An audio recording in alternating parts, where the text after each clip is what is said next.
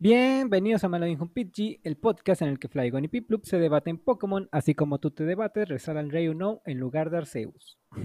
Estamos de vuelta, parte 2. Ya no voy a decir nada más, simplemente que vamos a continuar con el nivel 2 del iceberg de curiosidades y datos interesantes de la región de Yoto. Y empezamos con una teoría que a mí me gusta mucho.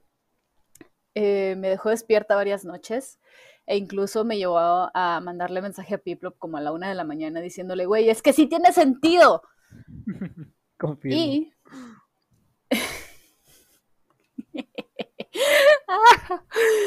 es la teoría de que Petrel, el maestro del disfraz y administrador del equipo Rocket, está disfrazado como Faba en la séptima generación.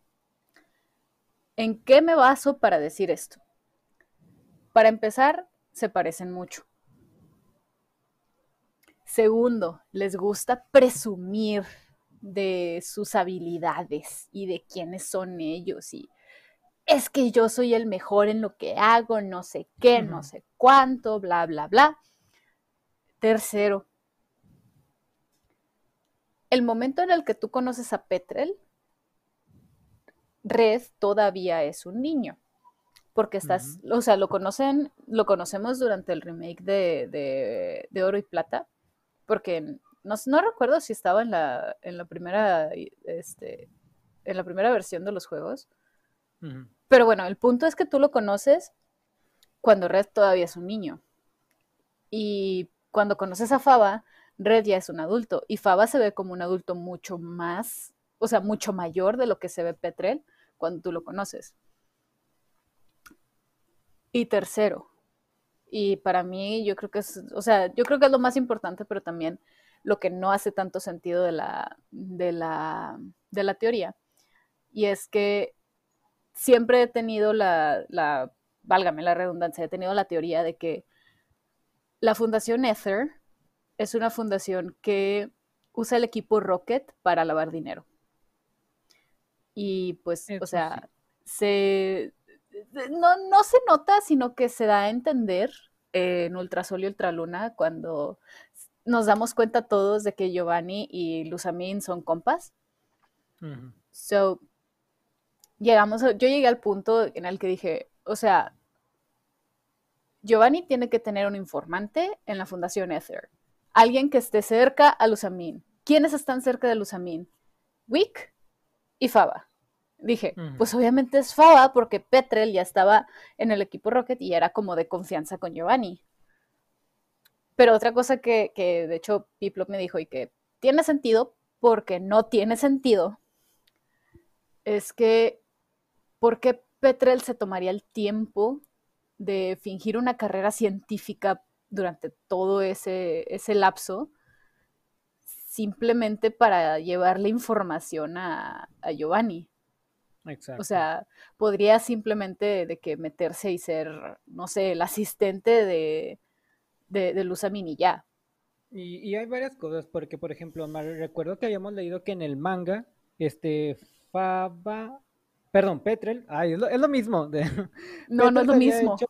Petrel se había hecho pasar por Giovanni y aparentemente le creyeron. Y no recuerdo por qué otro día de gimnasio y dentro del mismo manga lo habían creído. Entonces, como tal, tiene, puede cambiar y realmente no sé si en este caso también imita la voz, imita todo, para que puedan creerle que realmente es otra persona. Es el maestro del disfraz. Entonces, como dobla gente sí tendría, sí tendría mucho sentido. Pero en lo que carece, ok, primero, vamos a encontrar las diferencias, que es donde ya podremos decir donde pues uno no tiene nada que ver con el otro. Ok, en el físico, no, no, no, no simplemente porque tenga el pelo color morado y el otro, pues, amarillo, güero, pues no, no tiene un, parecido como tal. Los pokés que usa son tipo veneno. Acá en el equipo Rocket, pues puro Whizzing, Whizzing, Coughing.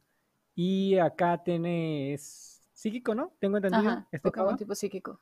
Entonces, ok, tú dirás, son cosas que obviamente no, no son tan relevantes, ¿sabes? Simplemente puedes dejar otros pokés, comenzar otra nueva vida pero lo que simplemente llegamos a la conclusión de que probablemente, pues simplemente esto solo se quedaría como una teoría nada más, es el objetivo que tiene cada uno de los dos, ¿no?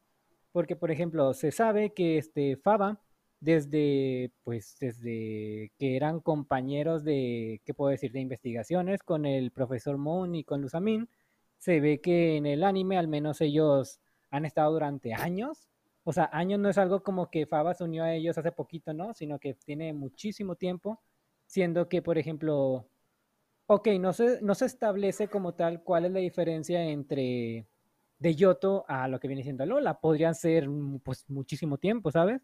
En la línea temporal simplemente a Lola ya no la contaron. Pero, pues quién sabe. O sea, otra puede ser de que probablemente puedan ser ciertas y simplemente, no sé, Faba sea como un viajero de estos interdimensionales. No recuerdo cómo se llamaba la, la líder de Esmeralda que trabajaba en la torre. Que ah, prácticamente cuando llegó a Joven se le borraron las memorias, la mayor parte de las memorias, que tenían solamente muy vagos recuerdos de que ella solamente sabía que era alguien importante en joven y que estaba a cargo de una torre y ya. Digo, puede ser que escarbándole, escarbándole demasiado, que pues probablemente Petra la haya pasado por eso y simplemente cambió su personalidad a Faba. Pero es mucho escarbarle, o sea, es demasiado... Son cosas para los que no tenemos facultades. Exacto. O sea, así de, así de simple. Otra cosa para lo que no tenemos facultades absolutamente en decir y aseverar esto es que Ariana, la administradora del equipo Rocket, la pelirroja, es la mamá de Silver y posiblemente la mamá de Mars de, de, Pokémon Diamante y Perla, pero de ella no vamos a hablar, vamos a hablar de Silver.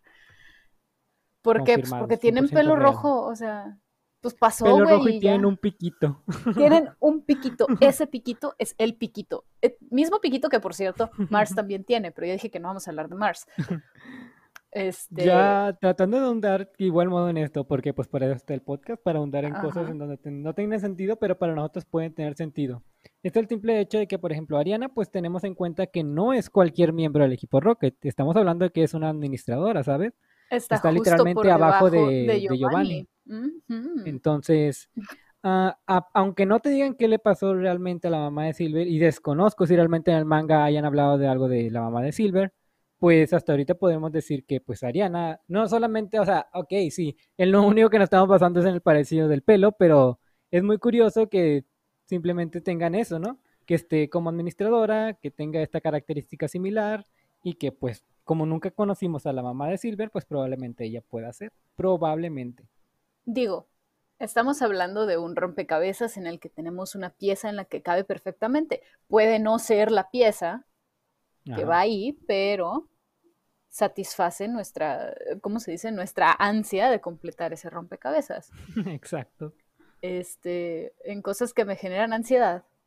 No, no es cierto, no me genera ansiedad, pero sí es bastante interesante cuando lo piensas. Lugia no tiene ninguna relación con las aves legendarias y esto se sabe desde la, desde la película. O sea, incluso en la película en la que se supone que Lugia es el único que puede calmar a las aves legendarias, las aves legendarias se le ponen al tiro y lo, lo derriban del aire, ¿saben? O sea. De hecho, sí. O sea, no estoy diciendo que, no lo respeten, pero parece que no lo respetan. Y bueno, o sea, como ya hemos visto a lo largo de las diferentes apariciones de los de estas aves, sobre todo las aves legendarias. en la cuarta generación, las aves legendarias son Pokémon errantes. Y en la octava generación tienen formas completamente diferentes a lo que nosotros estamos acostumbrados. Lo que nos daría a entender a algunos que son, em, son aves migratorias. Eh, de hecho, creo que eso sí te lo creo creo, no, no es que lo esté diciendo, pero creo que eso sí te lo confirman como aves migratorias. Digo, el simple hecho de que te aparezcan en todas las regiones, pues ya habla mucho de ellas, ¿no? Eh, pues sí.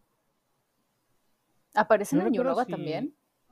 Sí, en Blanco y Negro 2, creo que te aparecían errantes también, o te aparecen en ciertos lugares.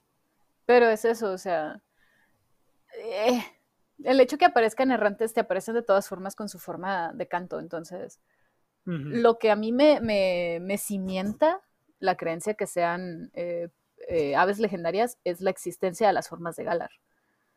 Exacto. Sobre todo por Zapdos, porque la forma de Galar de Zapdos no tiene la capacidad de volar. sí. A lo mejor se quedó ahí varada y pues tuvo que sobrevivir. No lo sé.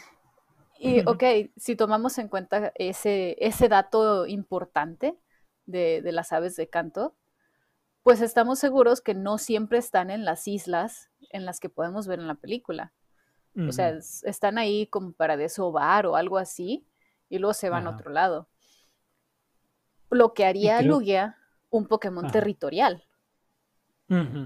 El hecho que estén, o sea, el, el, simple ellos estar ahí invadiéndose los territorios hace que Lugia diga, eh, le bajan porque este es mi territorio y yo se los estoy prestando. Entonces, sale de la marea, sale del mar, dice, ¿saben qué? Le van a bajar a su pedo y les da un zape gigante con su manota. Que, Pero o sea, básicamente eso es lo que hace.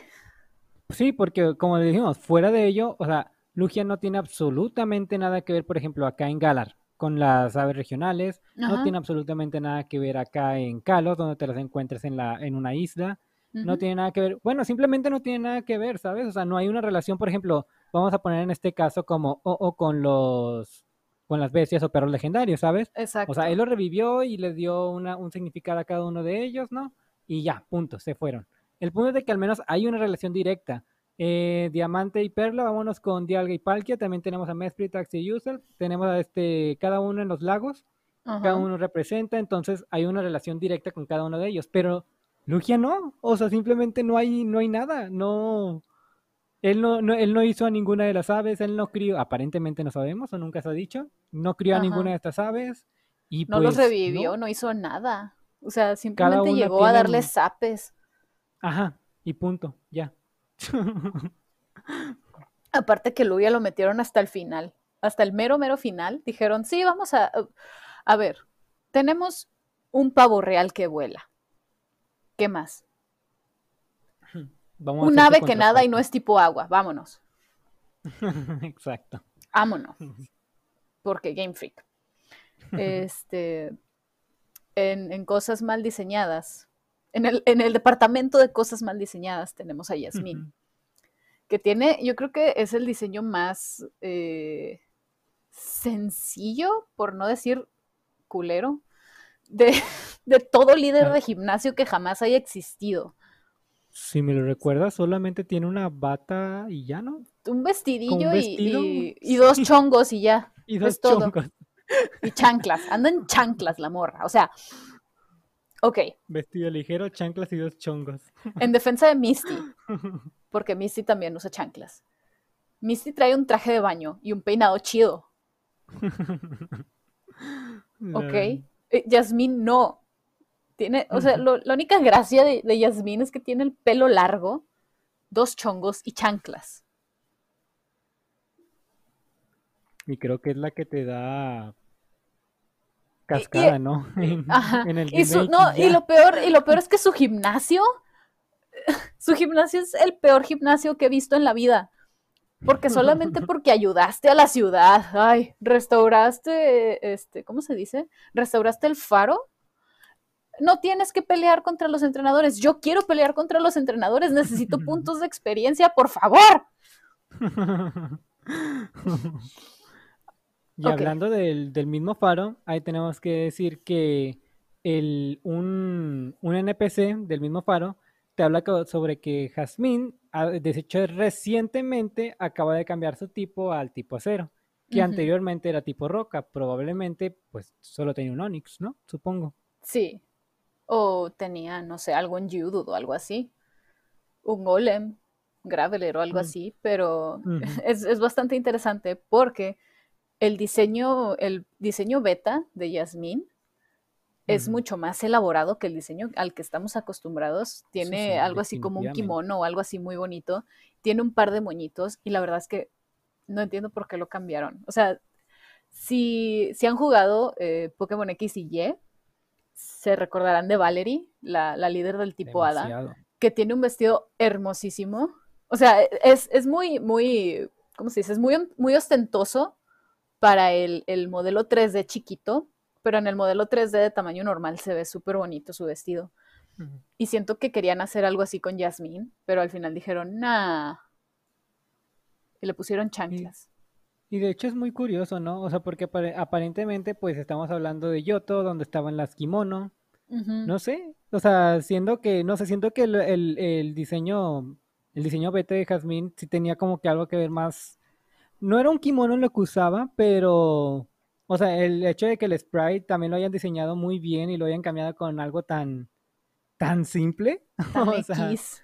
tan X, se me hace como de ¿por qué? O sea, ¿por qué quitarlo? ¿Por qué quitarle ese protagonismo? No sé cómo decirlo. No el protagonismo, simplemente quitarle un diseño bien hecho, siendo que los siendo que los líderes de gimnasio en todas las generaciones siempre hay unos bien ridículos. Y entre más poderoso es el líder de gimnasio, más ridículo se viste. Bueno, en la sexta generación no, pero no, de hecho en la cuarta yo creo que el más ridículo de ahí es Byron y Wake, pero bueno, este, a lo que voy es, en la segunda generación, entre más vas avanzando, más ridículos se van volviendo los, líderes de gimnasio. Llegas con Claire y Claire está haciendo cosplay de Kingdra. O sea, ¿por qué a Yasmin no le pudieron poner que está haciendo cosplay de Steelix, por ejemplo? Porque, bueno, es lo que a mí me da la impresión que está haciendo con el, el vestido que trae en el diseño anterior. Ya, ya, ya. O como Erika, que la visten como una persona muerta. ¿Por qué me hacen esto? Bueno, ok, ya, ya, perdón. Eh, en el tema del tipo acero, que agarraron de, la nada, eh, muchos estarán familiarizados con Animón, que es la baba de acero que grita prácticamente. Eh, y que estaba planeada dentro de la beta para hacer la evolución de, Dito. Le dabas el, ¿cómo se dice? Recubrimiento de acero. Sí, el recubrimiento de acero y lo intercambiabas con otra persona y ya evolucionaba a, Animon. Y bueno, es, es, una pequeña conexión, a lo mejor sigue dentro del tema de, de, los Pokémon rediseñados, que Animon se convirtió en lo que hoy es Meltan o Melmetal. Qué feo nombre le pusieron a Melmetal, pero bueno, X. Este. Y para los que estuvieron presentes durante la introducción de Meltan, pues lo introdujeron en Pokémon Go para empezar. Nadie sabía nada de Meltan y estaba bien interesante porque era. Aparecían los, los Meltan y en cuanto tú los capturabas te salía que, era un, que eran un dito. Un dito.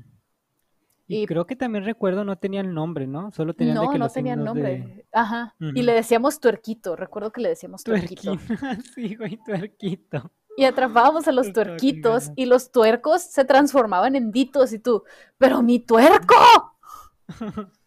y todos diciendo que solo era un placeholder para, no sé, que se haya bugueado.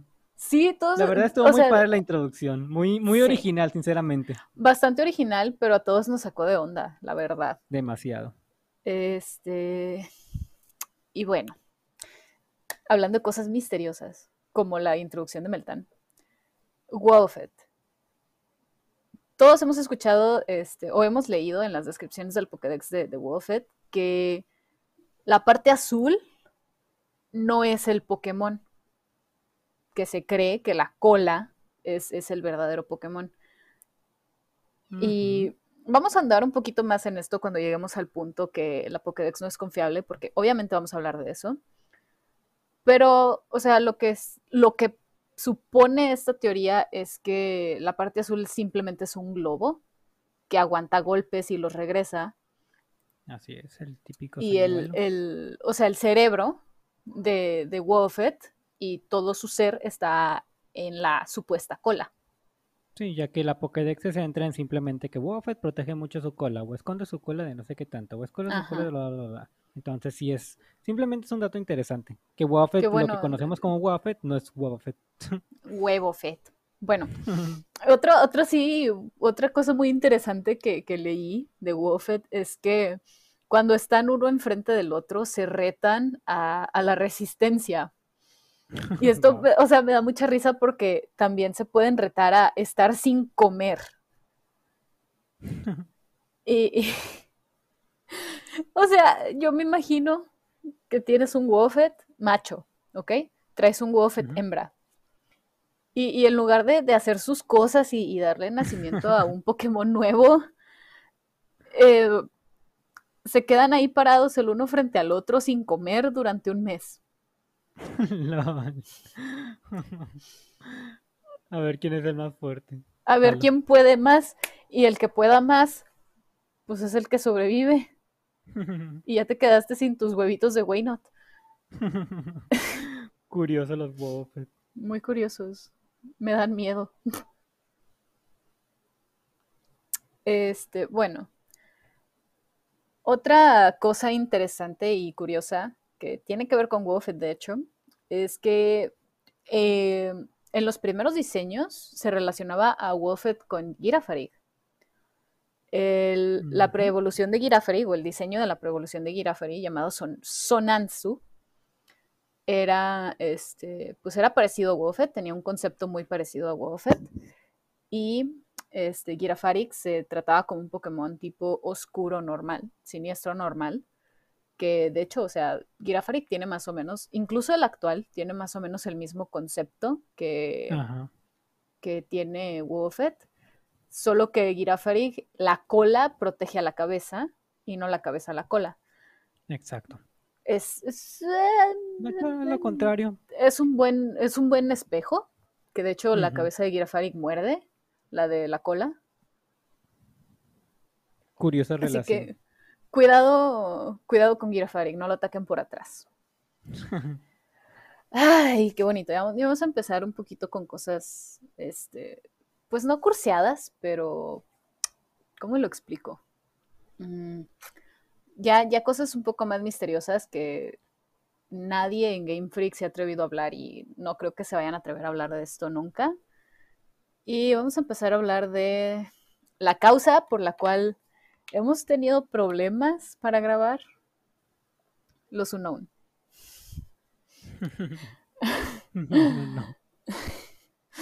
ya no quiero decir nada. Este, sí, paso, paso. Aquí se muere, aquí se acaba el podcast. Muchas gracias por escucharnos. Este, no vamos a volver a hablar de esto nunca. No, no se crean. No, eh, ay, no. Es que sí, sí le echamos la culpa a los unknown porque después les explicamos bien, pero Pondré en, en, la edición pondré aquí una nota de, voz explicándoles qué onda. Mentira. Ya, ya después verán. Bueno, este, la primera cosa de, los unknown que a mí me gustaría discutir es que hay más de 28. Este, y la película de Entei nos, nos confirma ese dato. O sea, no solamente es el, el alfabeto latino, el, que, el que existe dentro de las diferentes formas de unknown, sino que existen eh, en formas de letras antiguas, letras de otros idiomas y letras de otros alfabetos. En las de los que se pueden ver, creo, es una letra rusa, una letra coreana y algunas letras griegas, que simplemente alimenta más la teoría de que la gente no sabe qué vino primero, si el lenguaje o los unknown. Pero, pues, o sea, da a entender que los unknown siempre han sido una forma de comunicación entre el espacio, la naturaleza, Diosito y los humanos. De Arceus con nosotros. Eh, no, no vamos a hablar más de esto. Este. ok. Hablando de cosas y comunicación, eh, yo creo que la gente está familiarizada con la estación misteriosa de la radio en, Pokémon Plata, Oro y sus remakes, que se escuchan ruiditos raros como, como grititos de uno, ¿no? Em, bueno, esta teoría, o este, pues sí, es más una teoría que un dato, porque no estamos seguros del todo. Esta teoría va de que los unknown se comunican contigo al sintonizar esta, Cuando estás en las ruinas alfa, aparentemente. Sí. Cuando estás en las ruinas alfa, sintonizas esta, este canal, canal misterioso, y aparentemente los ruidos que se escuchan o los que puedes escuchar, aparentemente son los unknown tratando de comunicarse contigo. Curioso. Y bueno, o sea, no, no, no sé de qué manera tratan de comunicarse contigo, si a manera de psicofonía o en código Morse. ¿O qué tratarán de decirte, sabes? Como porque un Pokémon tratará de comunicarse, ¿sabes? Mira, hay muchas maneras en las que un Pokémon podría comunicarse y, los Unknown son los más desgraciados porque se roban la señal del radio para hacerlo. O sea, es que imagínate esto. Estás tú tratando de... Bueno, no, igual, ni siquiera estás investigando un misterio arqueológico de más de 3.000 años ni nada de eso. O sea, tú estás paseando, estás conociendo un sitio arqueológico, estudiando, no sé. Y dices, ah, pues le voy a cambiar la musiquita, ¿no? Y te sale eso. o sea, qué miedo, qué miedo. Ahí dejas todo. Ah, eh, sí, o sea, dejo ahí el radio, dejo ahí a mis Pokémon, quédense con lo que quieran, bye, bye. Yo me retiro del mundo Pokémon, dejo de ser entrenadora. Gracias por todo, gracias por, este, ¿cómo se dice? Este ha sido mi TED Talk, muchas gracias por su atención. bye. Arceus los bendiga. Arceus los bendiga. Adiós. Este, bueno, continuando con el tema de los Unknown. Y para terminar esta segunda parte, eh, hay una comunicación, o se cree que existe comunicación entre las cuevas Unknown de las ruinas Alfa con diferentes lugares en diferentes regiones este, del mundo Pokémon. Una de estas es las Stanoboy Chambers o las cámaras 7 en la séptima isla de Encanto, o las ruinas eh, de Desolación en Sino, donde son los lugares, los únicos lugares en esas regiones en las que te aparecen unknowns. Exacto. Este, otro dato interesante que me acaba de decir Piplop es que también te aparecen en la Mirage Cave 2 en el remake de Joven. Se aparecían en la ruta 107, donde eh, te, perdón, es donde te encuentras la segunda líder, con el segundo líder de gimnasio. Curiosamente es el mismo lugar, de hecho, donde está la cueva, arriba es donde te aparece la, la distorsión en el espacio-tiempo, donde te puedes encontrar a Dialga Palkia. Obviamente, pues obviamente es un guiño, ¿sabes? O sea, en ninguna otra parte te, te aparecen un ounce y simplemente pues lo decidieron agregar ahí como pues huevo de Pascua, ¿sabes? No están aleatoriamente, no lo pusieron en cualquier parte. Sí, obviamente se lo pusieron ya en el remake. Realmente es muy curioso, muy curioso que te aparezcan un known donde te aparecen las mismas leyendas que ayudaron a la creación del mundo. Exacto. Pero bueno, eh, nosotros nosotros ya lo, hemos dicho y lo vamos a seguir diciendo, no somos quienes para decir qué onda con estas cosas. No somos quienes para confirmarlo, pero sí somos quienes para discutirlo con ustedes. Eh, déjenos sus opiniones en la caja de comentarios. Y, y, y, ya se me olvidó. Y. El caso es de que la conclusión que podemos dar ante esta segunda parte es que los unknown son lo más curioso que vamos a encontrar aquí en Yoto, prácticamente. Sí, las demás cosas ya. Sí, las demás cosas ya, o sea, no que no sean ciertas o que estén muy, muy, bueno, sí, sí están muy allá, pero son cosas que nosotros mismos estiramos o cosas de las que nosotros mismos nos dimos cuenta y dijimos, ok, esto es un poquito más oscuro de lo que parece. Pero realmente, este, son, son cosas que sí se conocen, pero nunca se le ha dado ese trasfondo por, ¿por qué no? eh, ¿Por qué no? Pero bueno, yo creo que es todo por esta parte. Les agradezco mucho que nos escuchen. Gracias por su apoyo, por sus suscripciones, sus follows en Twitch. Piplop les agradece, yo les agradezco. Así es. Y nos vemos en la tercera parte que va a cubrir ambos, el nivel 3 y el nivel 4 de este iceberg de Yoto, ya para concluir con el tema de Yoto y no volver a pensar en esto nunca más. Eh, muchas gracias por escucharnos y nos vemos hasta la próxima. Chao. Chao.